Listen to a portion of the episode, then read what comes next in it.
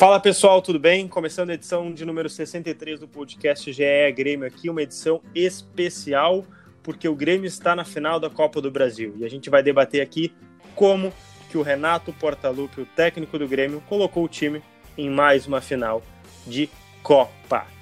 Tudo isso e muito mais, a gente já vai projetar o Palmeiras, o janeiro do Grêmio, como também o Grêmio eliminou o São Paulo, tudo isso a partir de agora.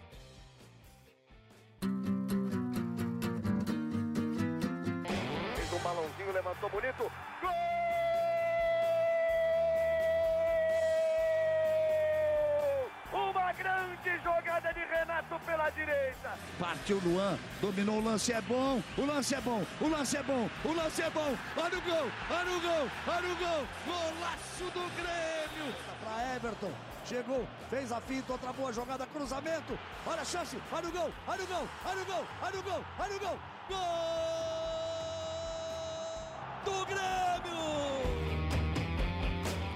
E aí, pessoal, tudo certo com vocês? Eu sou o Lucas Bubbles, aqui repórter do GE.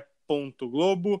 Estou aqui com meus colegas, o Roberto Azambuja. Tudo certo, Beto? Tudo bem, Lucas? Um abraço para todos. Já vou dando um feliz ano novo aí para quem nos ouve. Já, já um feliz ano novo, porque estamos gravando o podcast dia 31 de dezembro de 2020. A temporada acaba só em fevereiro, então vai ter bastante podcast aí de Grêmio nas próximas semanas. Estou aqui também com o Tomás Rames. Tudo certo, Tomás? Como é que tá, Lucas? Tudo bom? Tudo bom, Betão? E feliz ano novo a todos. Feliz ano novo é, principalmente aos gremistas que devem estar aí felizes da vida, né, com o Grêmio em mais uma final de competição, é, dessa vez Copa do Brasil, eliminando São Paulo após um empate 0 a 0 ganhou a ida né, por 1 a 0 É a nona final do Grêmio em Copa do Brasil, o clube que mais chegou, né, uh, desempatou com o Cruzeiro, os dois tinham oito até a noite de ontem, né, mas depois agora nona final. São cinco títulos do Grêmio e agora vai tentar o sexto contra o Palmeiras. Antes de a gente debater esse tamanho do Renato, e num ano que o pessoal até pediu a demissão dele, teve todas né, as polêmicas que teve, mas o time me pareceu ontem um time seguro e um time bem talhado né, para essas Copas. É, Roberto Zambuja, como é que tu viu essa, esse time montado pelo Renato, né? o Rodrigues substituindo o Jeromel, que né, teve todo aquele mistério, no fim não jogou. É, o Tassiano, para mim, entrou bem também depois da. A gente pode até falar da sua preocupação no Vitor Ferraz, mas um time talhado para essas competições. É, ficou bem claro desde o início do jogo que o Grêmio uh, meio abdicaria da bola para apostar na marcação firme, forte, para não deixar o São Paulo circular aquela bola até chegar ao ataque. Ou melhor, uh, de deixar circular a bola, mas sem permitir infiltrações, digamos assim. E foi exatamente o que aconteceu, né? Uh, a gente vai lembrar que a única defesa do Vanderlei foi aos 40 e picos do segundo tempo, ainda uma bola sobrou na área e o, e o, o Brenner ou o Toró cabeceou. Toró e cabeceou em cima dele. Mas ainda assim sem Toró. perigo, né, Beto? É, isso, sem perigo. Foi, e, e, foi o que o Renato falou também, né? Que aí eles começaram a jogar a bola para a área, porque, porque o, o, São Paulo, de fato, não, não tinha outra alternativa, porque o Grêmio soube fechar todos os espaços que o São, que o, que o São Paulo aproveita, geralmente, e, e foi, foi, foi, no fim das contas, foi até um jogo meio chato de assistir, né?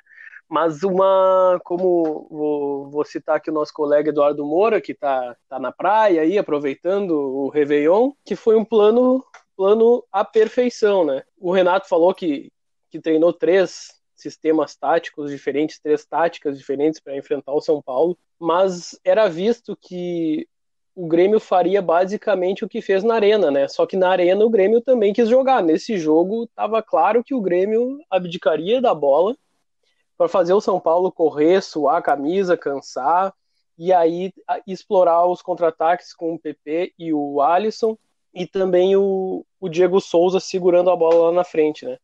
Ah, quando o Grêmio retomava a bola, e principalmente no primeiro tempo, retomava a bola, até nem fazia questão de, de jogar para frente, tocava para o lado, tocava para trás, tentava amorcegar o jogo, né? E fez isso durante os 90 minutos. E quando o São Paulo pressionava, voltava a bola lá no Vanderlei e o Vanderlei dava um balão, não queria nem saber. E bola no e, Diego e Souza. Aí o, bola no Diego Souza. E o Diego Souza segurou muito essa bola, né? Enquanto ele teve em campo, ele segurou muito bem essa bola. Eu até achei que quando ele cansou lá no segundo tempo, o Churin ia entrar no lugar dele justamente para fazer o mesmo serviço, né? E acabou que o Renato abdicou um pouco para botar jogadores mais velozes para acompanhar a marcação do, dos jogadores do São Paulo e tentar escapar num contra-ataque. E, mas, e Beto, eu vou te mas, interromper, mas... mas essas trocas, é, ele até faz uma linha de cinco, né? Ele coloca o Paulo Miranda, depois ele é, tem o Darlan também, ou seja, ele faz uma linha de cinco na defesa e, se eu não me engano, até uma linha talvez de cinco ali no meio, né? Porque não sobrou ninguém de referência. O Ferreira fazia direita, o Everton na esquerda, povoou e fechou a casinha, né? Outra, né? Isso. Vamos deixar aqui. É, o Renato também já reclamou de alguns times que fizeram isso, né? Não estou dizendo que é errado, mas. É, o, o, ontem o, o, Fernando Diniz reclamou, né? Os jogadores de São Paulo reclamaram demais que o Grêmio não joga, e, mas o Renato também já reclamou disso, né? Que o Grêmio é um time que toca a bola, né? O estilo de jogo de tocar a bola. Mas ontem se viu que o plano foi esse e foi executado à risca, né? Até estava vendo alguma, alguns comentários antes do jogo sobre outras equipes na Europa que, que jogam muito assim, jogam fechadas e jogam por uma bola. Tá certo ou tá errado? Ah, vamos dizer que é um jogo horroroso, que é o anti-futebol, mas que para muita gente dá certo, né? E claro que o Grêmio tem qualidade para jogar de, de igual para igual com o São Paulo, mas como fez a vantagem no primeiro jogo, e o, e o Grêmio sabe muito bem jogar com a vantagem do primeiro jogo, e foi isso que aconteceu. Não não, não, não, não esteve uh, a, a, perigo de tomar o gol em nenhum momento, creio eu. É, a, a eliminação me pareceu também que não, que não viria, né? Tinha a tensão do jogo, né? Tinha todas as faltas e tal, mas. É, eu, e Tomás, eu As duas melhores chances foram do Grêmio, né? Vitor Ferraz e a bicicleta do Diego, Diego Souza. Souza. Né? Isso, no primeiro tempo. E, e Tomás, eu, eu, ia te perguntar, é, isso também, assim, é, se tu concorda, eu, eu não vi a eliminação do Grêmio vindo. Em momento sabe? nenhum. Por exemplo, como eu vi o jogo a perigo no jogo de ida quando o São Paulo perde dois ou três gols na pequena área, ou na área, assim, enfim. Não lembro exatamente onde a bola tá, mas eu lembro que o Brenner e o Luciano erram gols que fizeram falta, né? Dessa vez na volta, me pareceu o Grêmio muito seguro, mesmo sem atacar, mesmo sem abafar, mas parece que botou o jogo debaixo do braço, saiu do Morumbi já com a vaga. O Grêmio anulou as jogadas do São Paulo, anulou todas as, as ideias que o Fernando Diniz tinha, né? O Grêmio me lembrou muito esse Grêmio do Renato, né? Que é tão conhecido pela, pela, pela posse, pela busca pelo gol. Me lembrou muito o Grêmio dos anos 90, né? Sei que tu é muito novo, né, Lucas? Viu pouco assim, mas eu, como eu já tenho. É, provavelmente o Lucas é, não vai lembrar, eu, né? Eu, o Beto lembra, e eu lembro bastante, né? Porque eu sou mais velho, né? Então, me lembrou muito o Grêmio dos anos 90, o, jogo de ontem, né? ou de quarta-feira para você que não está ouvindo né, nessa quinta. Uhum, uhum. Mas assim, por que aspectos? É, que, que, que tu viu de por, parecido, assim? O Grêmio tava, era um Grêmio frio, um Grêmio que sabia o que tinha que fazer, né? Que estava muito concentrado, e também o Grêmio catimbeiro, como tem que ser um jogo desse, né? O Grêmio que não deu espaço, que irritou o São Paulo, né? Como deixou claro, como ficou provado o jogo inteiro, que o São Paulo estava muito irritado com o que o Grêmio fazia, inclusive depois do jogo ainda mais, né? Com a eliminação sacramentada. Tipo, o Grêmio fez Uma tudo. Confusão. O Grêmio fez tudo o que queria no jogo, né? O Grêmio entrou em campo para para mostrar que não ia ter jogo e o Grêmio não deixou ter jogo em momento nenhum, né? Foi evidente o que ele fez. Não tinha, não, não teve e... o Grêmio não deu dúvida que ele seria, que ele seria classificado em momento algum do jogo, né? Acho que no intervalo tu já sabia que o Grêmio ia estar classificado. Sim, sim, já, já, já parecia assim, né? Se, se, alguém tinha alguma, um pouquinho de ansiedade, mas tava, parecia um roteiro assim, né? Só a gente sabe que o futebol às vezes prega peças, mas é, o roteiro estava um pouco caminhado. Beto, é, a gente sabe que é, o, o Kahneman teve aquele, é, aquele mistério, né, que até a gente nunca sabe exatamente o que ocorre nos vestiários né, de um time, mas ele não jogou aquela eliminação contra o Santos. Né, ele ficou no banco, viu do banco, teve toda aquela coisa de, de não estar tá fisicamente ok, ou do David Braz ter uma saída de bola melhor. Mas ontem se provou que a gente difícil debater o sino futebol, né? Mas se o Kahneman tivesse jogado aquele jogo contra o Santos, porque o que ele jogou contra o São Paulo foi uma enormidade, não acha, Beto? Ah, não, com certeza, até nos dois jogos, né? 180 minutos, se tem o nome desses 180 minutos, é o Kahneman, né? Bom, uh, ah, não, o Grêmio é fez por que, exatamente. Por que, que, ele não jogou contra o Santos? Bom, aí eu tenho que perguntar para o Renato, né? E a gente, eu não tenho a informação de por que não, não brincadeira jogou. à parte, brincadeira. Mas de fato, de fato, o Grêmio, o Grêmio fez tudo o que se esperava que o time fizesse naquela semifinal contra o Santos. E o Santos é um time, diria que bem inferior ao São Paulo. Isso que mostra assim o, o tamanho do, da chance que o Grêmio perdeu e muito por, por falta do, desse sangue no olho que ficou muito evidente nesses jogos com o São Paulo. O Grêmio ficou ferido, muito ferido depois daquela eliminação para o Santos, sem jogar nada nos dois jogos e assim totalmente passivo a eliminação. Agora contra o São Paulo, o primeiro jogo já se viu aquela vibração, o Kahneman enlouquecido dando cabeçada na grama, salvando tudo que tinha para salvar e o Diego Souza também bateu no peito. O Diego Souza deu uma deu uma entrevista emocionado, assim, parecia que ele estava desabafando, que tu viu ali que teve um, um processo de, de, de, volta de uma indignação que o Grêmio não teve contra o Santos, né? Aí, aí até vou lembrar agora no Globo Esporte tem uma imagem que foi bastante mostrada do, do, que o Kahneman pega o Diego Souza pelo pescoço praticamente e começa a falar no ouvido dele. Tu é o cara, vai lá, tu segura lá na frente que eu seguro aqui atrás e vamos embora. E, e esses dois jogadores personificaram isso. O Kahneman foi o capitão no, no primeiro jogo e o Diego Souza pegou a abraçadeira nesse segundo jogo. Uh, o que mostra assim o, o nível de, de, de, de, atenção do Grêmio, o nível de, de foco, de concentração que o Renato sempre fala, é, tem que ter foco, se não entrar focado não vai ganhar, e isso foi, sim, os jogadores estavam sangue nos olhos, sim, essa para mim é a palavra. E o Kahneman é o coração sim. desse Grêmio, né, Beto? Eu acho que o Kahneman dá muita vibração, ele ele incendeia o time, né? O time fica mais. O time fica diferente com ele, né? É, a gente tanto é, fala... por exemplo, o Lucas, o Lucas uh, uh, citou ali o Rodrigues, né? Que foi muito bem, um garoto entrando numa fogueira dessas. Uh, mas ele eu acho que ele olhou, cara, o que esse gringo tá fazendo aí? Eu vou ter que fazer alguma coisa parecida com esse eu cara, né? Não é isso, possível. Beto, eu, sou mais... tem... eu sou novo, eu tô aparecendo aí pra, pro futebol e esse cara tá enlouquecido. Que o Kahneman faz aquela que ele sempre faz de mergulhar na bola e dar uma cabeçada, às vezes nem afasta muito, mas né? Se joga e come a grama. Uhum. E no segundo tempo eu lembro de duas ou uma vez do Rodrigues ter repetido isso. De alguém uh, do São Paulo ia dominar a bola no ar e ele mergulha e cabeceia para longe. Eu acho que também tem isso de contagiar. O Renato falou isso na entrevista coletiva depois do jogo de ida, né? Que os espíritos é que o Kahneman incorpora, que o Diego Souza incorpora para dentro de campo, isso afeta os outros jogadores também positivamente. Agora, Tomás, como assim é, que tu conseguiria explicar de forma simples uma pergunta simples, né? Mas como que o Renato colocou o Grêmio em mais uma final num ano que se debateu a demissão dele? E eu não lembro de um ano ou de um período do ano que se debateu tão fortemente a troca de treinador no Grêmio, desde que o Renato chegou em 2016. Uh, ah, o Renato mostra que ele sabe se reinventar, né, Lu? Embora você tenha dito né, que talvez esse ano tenha sido o que ele mais tenha sofrido contestações, mas uh, ele já conviveu com outras dúvidas e com pressão nos outros anos, e também ele deu uma resposta, né? De outro jeito, talvez ano passado não, não teve título, teve, teve gauchão, mas no final não conseguiu. Agora ele ainda uhum, tenta, uhum. mas ele, ele, ele, ele consegue voltar, né? Ano passado, dá pra, mesmo a gente pode pensar, depois da goleada para o Flamengo, o Grêmio recuperou bom futebol no brasileiro, tanto que conseguiu a vaga, né? O final de ano do Grêmio também é bom. E acho que agora foi mais uma vez, né? O Grêmio tomou uma porrada muito forte na Libertadores que acordou e dissipou, né? Acho que se tinha ainda dúvida, acho que essa classificação sobre o São Paulo acabou com qualquer dúvida que tinha sobre a força desse conjunto do Grêmio que que parece que por mais que mudem parece... peças, ele segue forte, né, e segue lutando por tudo. Mas, mas uh, tem todo esse mérito do Renato, mas parece que sempre o, Renato, o, o, Grêmio toma uma tunda dessas, né? Toma, fica meio desnorteado para depois voltar ao prumo, né, Beto? Não sei se parece isso para ti é, também. Não, porque toda temporada. O ideal um... seria que não acontecesse, né? É, mas parece que toda temporada tem algum fato assim que, que, que faz o, o Grêmio voltar assim para trilha. Não sei.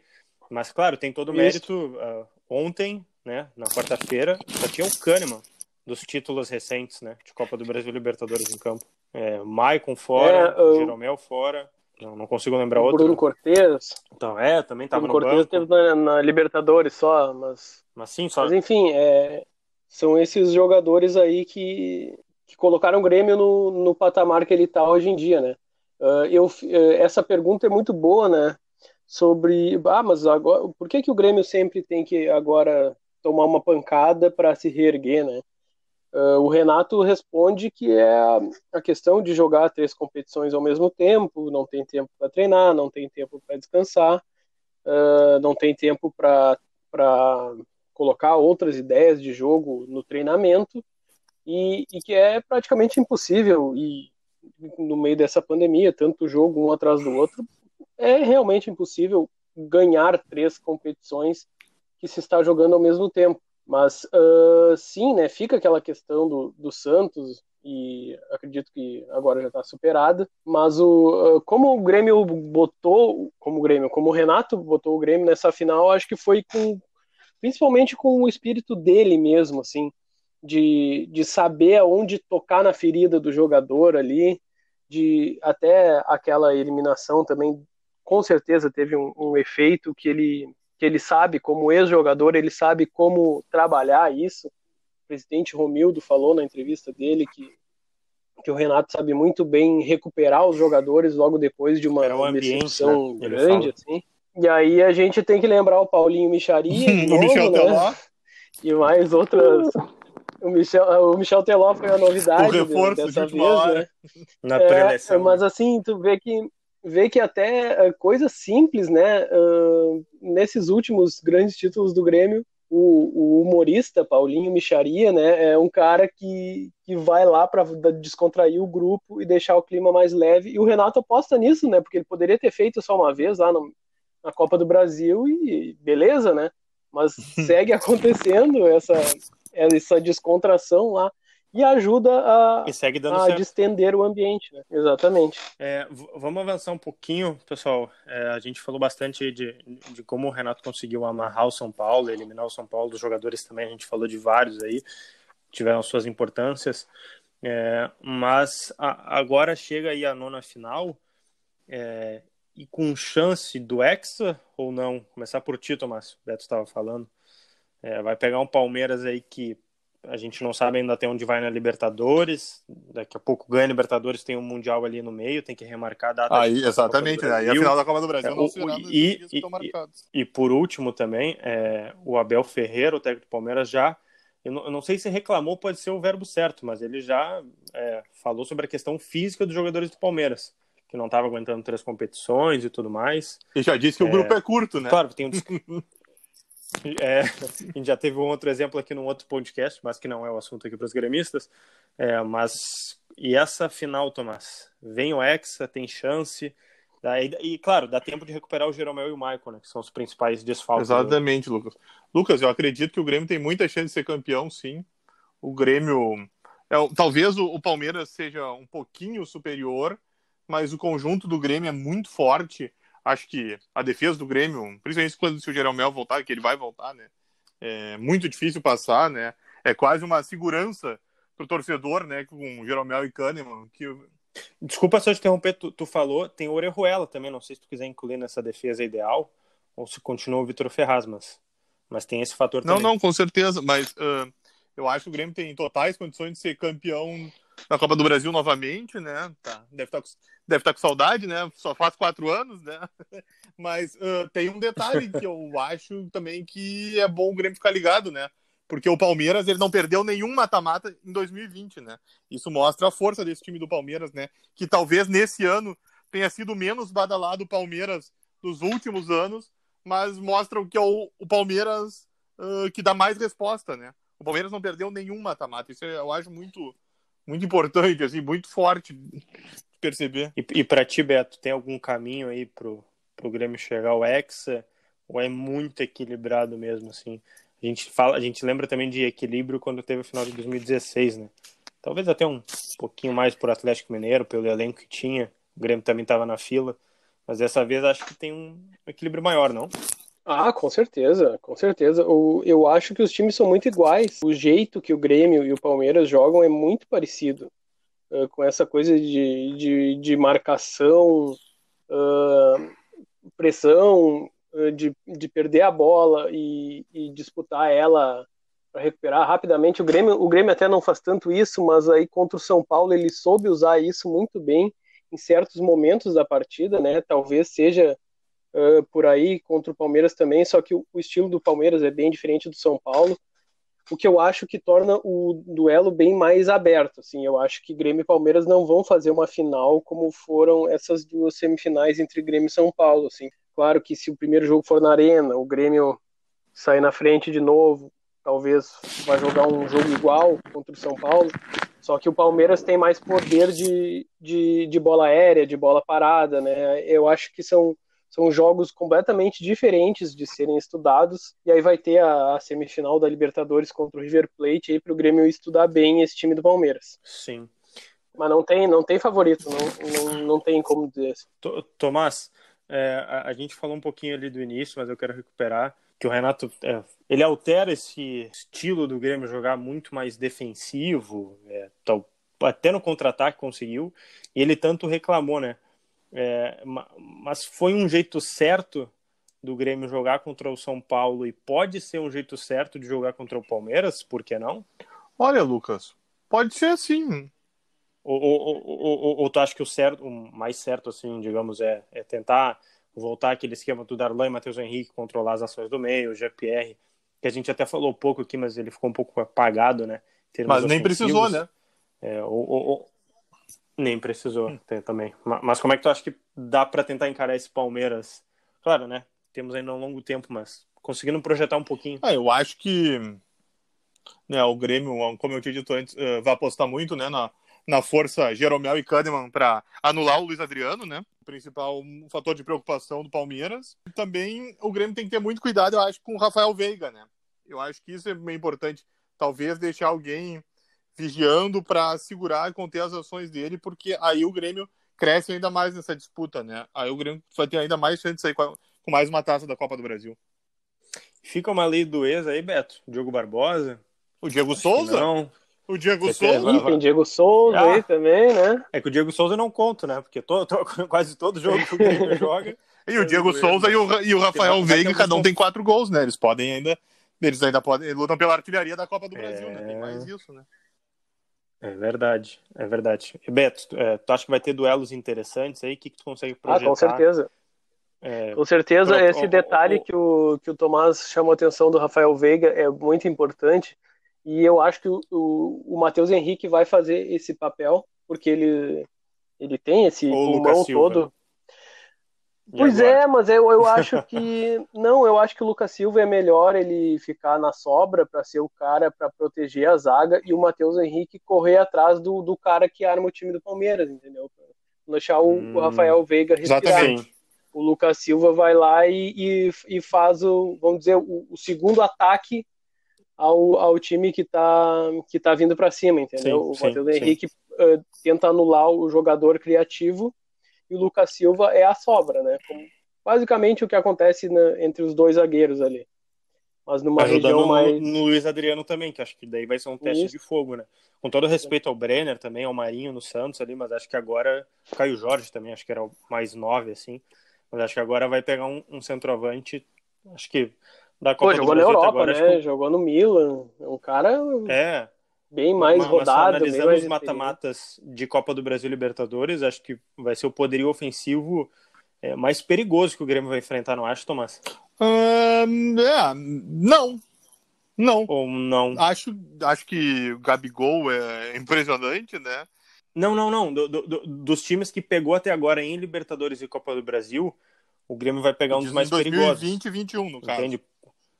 Ah, tá. Não, aí isso, sim, isso, né? isso, isso. Por exemplo, ao longo assim, dessa jornada é, dos enfrentamentos dessa jornada possíveis, vitoriosa né? do Grêmio, o Grêmio já o Jeromel e o Kahneman já fizeram, né, já derrubaram muitos, né, ou mesmo meio sofreram, né, mas uhum, é, vai uhum. ser um duelo bom para eles, né, mais uma vez, mostrar a força deles diante de um cara como o Luiz Adriano, né, que incomoda muito, faz muito gol, né. Mas acho que a defesa, acho que o torcedor do Grêmio, por mais que respeite o Luiz Adriano, talvez seja o lugar onde eles mais têm tranquilidade e atrás. Né? É, pode ser, pode ser. Vamos encaminhando para o finalzinho do podcast, pessoal, falar rapidamente do janeiro gremista. É... Beto, eu tô tentando abrir aqui nossos e-mails, onde tu deixou os recados dos jogos do Grêmio em janeiro. Eu não sei se tá com o e-mail aberto aí, porque, é, se eu não me engano, da, de todos os jogos do brasileiro, a maioria são contra o G6 ou G8, digamos assim, né? Vamos lá, tô aqui com a lista. A partir de quarta-feira, 6 de janeiro. Te, te, salvei nessa, né, Lucas? Valeu, valeu. Salvou. Estamos aí para isso. Equipe unida é para uh, isso, né, galera? Ainda mais no fim de ano, né, claro. né, Tomás? Ano novo começando. Tamo junto sempre. Mas é isso aí, ó. Sete jogos, tá? Sete jogos tá. em janeiro. Bahia em casa, Fortaleza fora, Palmeiras fora, aí já vai ter uma, uma ideia do é que um esperar. Atlético Mineiro em casa, Inter fora, Flamengo em casa e Curitiba fora. É um mês aí porrada pro acho Grêmio, né? Só, acho que só Bahia e Curitiba. Que assim não, e Fortaleza, não competitivos. Fortaleza também. É, Fortaleza também. Fortaleza também que tá brigando ali para não cair. É, Tomás, dá para dá para sair desses sete jogos, dá para sair vitorioso de quantos? Bah. Ou de pontos, se quiser falar, ah, né, de Brasileirão. Pô, aí tu complica, né? Eu acho. Não, perguntinha simples, a última pergunta é, do obrigado. Ano. Vou até brindar contigo depois dessa. Mas, ah, eu não sei quantos pontos, mas que dá para o Grêmio, né, que está em quinto agora, ficar entre beliscar o quarto ou até o, o segundo lugar ali, dá, né? Para sair antes da Libertadores, antes da, antes da final da Copa do Brasil, até em segundo dá. Mas agora, uhum. quantos pontos tu me quebra, né? e e para ti, Beto, vamos finalizando essa sequência. É, tu acha que o Grêmio vai estar mais preparado para essa sequência que tá é, aí? Com certeza, eu, vai eu, ser. Eu acho que em termos de elenco me parece melhor do que no final do Brasileiro ano passado, por exemplo. Sim, sim, e, e tem o detalhe que agora não vai não vai dividir com nenhuma competição, né? Vai estar focado 100% no Brasileirão. Ah, então, tem isso, porém. Então, então Renato, e tem um detalhe, né? É, vai dia ter. 15 nós poderemos, né, ter um, um aperitivo, né? Já que os dois se enfrentam, né, no dia 15 de janeiro, né? Lá no Allianz. Então, isso, isso. vai ser bom para os dois. Um vai estudar o é. outro, né? Já vai mostrar a sua força, né? Não só é um confronto direto pelo, pelo G4 do Brasileirão, como eles já vão mostrar as forças, né? Acredito que ninguém vai querer esconder nada ali, né? Eu, eu, não é perto da semifinal da, da Libertadores, né? Esse confronto, acho que não é nem perto, né? Acho que tá mais para fevereiro, se eu não me engano. Acho que o Palmeiras aí vai ter ah, tempo. Agora tu me pegou, hein? Eu não sei as datas das semifinais da Libertadores. É 5 e 12, não, mas, não mas é acho que mais é pra frente, três, sim. Mas... Três, o, o, o, o, jogo de volta do Palmeiras é, com o River é três dias antes do, de Grêmio e de, Grêmio, de, de Palmeiras e Grêmio. Não, é, é, é mais pra frente. É, sim, mas Grêmio e Palmeiras na Copa do Brasil, não do Não, sim, eu tô falando, né, que o aperitivo para, né, para o torcedor vai ser esse sim. dia 15 pelo Brasileirão, né? Uhum. E, e três. E provavelmente Exatamente, com força né? máxima, né, Tomás? Exatamente. Ambos, assim, né? Uhum, uhum. Não, era pode, só isso aqui, né? Dia 15 nós veríamos, né, a força. É, vamos ver ter esse aperitivo, né? O Palmeiras vindo do fim da, da semifinal e já testarão forças, né, para o que virá no início de fevereiro para que nos aguarda, né? Perfeito. Para fechar então, Betão, como é que ficou o ano do Grêmio? Não a temporada, a temporada a gente vai falar no podcast lá para fevereiro. Mas como é que ficou o ano do Grêmio para ti, o balanço? Positivo? Poderia ter ido melhor? Tirando, ah, os, tirando os meses ali de pandemia. A gente vai, vai sempre de futebol lembrar... parado, perdão, né? Pandemia a gente tá vai sempre lembrar essa eliminação pro Santos aí que, que poderia ter sido evitada, né? O Grêmio tinha muita chance de, de passar pelo Santos por ser, no fim das contas, ser um time superior, mas que não soube aproveitar essa superioridade a seu favor. Mas de resto, uhum é um ano positivo. Final da Copa do Brasil, campeão gaúcho mais uma vez, tá ali no, perto do G4 do Campeonato Brasileiro. É o que o Grêmio tem feito todos os anos, né? Não, não ficou abaixo de nada. É mais aquela. Para o torcedor fica uma frustração de, de não ter chegado de novo na Libertadores e sofrendo uma goleada categórica, né? Mas de, Perfeito do, do contrário, o Renato soube contornar todos os problemas que envolveram ele e o próprio elenco durante o ano. Isso é a gente tem que reconhecer, porque eu fui um aqui que defendeu ele sair, né?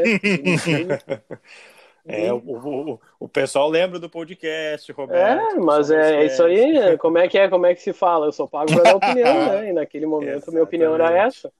E eu posso mudar ela Exatamente. também, né, o, o, o importante é quando o cara lá. A partir do momento que o Renato mudou, porque tu também vai mudar, né? Ah, vai que o Renato usou Exato, o nosso é. podcast é. no, no claro, né, vestiário, né? Para os boleiros ouvirem, né? E todo mundo, né? E, e para ti, Tomás, para finalizar aí, o Beto já finalizou. É, para ah, ti, o ano, do, o ano do Grêmio. Né? É positivo, né? A última impressão não podia ser melhor, né? O Grêmio tá entre os dois melhores times da Copa do Brasil, né? O Grêmio segue na luta pelo Brasileirão. O Grêmio apanhou, mas ficou entre os oito da Libertadores, né? Acho que não tem muito o que discutir, né? E segue com a, com a soberania em Grenais, que é o que, que o torcedor não esquece, né? Então, o torcedor tricolor tem pouco a reclamar, né? É, e, e, muito bem lembrado ele pelo Beto, né? Dia 24 de janeiro, se eu não me engano. Já o primeiro Grenal do ano. É, já confrontando aí, a gente ainda não sabe, né? Do outro lado, se Abel ou outro técnico, mas enfim, com o Renato na Casa Mata, mais um Grenal. Então, gremista, se preparem que janeiro. O, o, o, ano, digamos, continua, né? Parece que, parece que o ano não termina, né? A gente faz só a virada do calendário, mas temporada segue.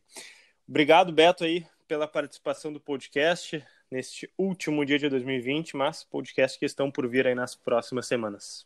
Valeu, pessoal, valeu, abraço a todos os gremistas. Continuem nos assistindo, nos ouvindo, nos lendo e um feliz 2021 para todos aí depois de um ano bem difícil.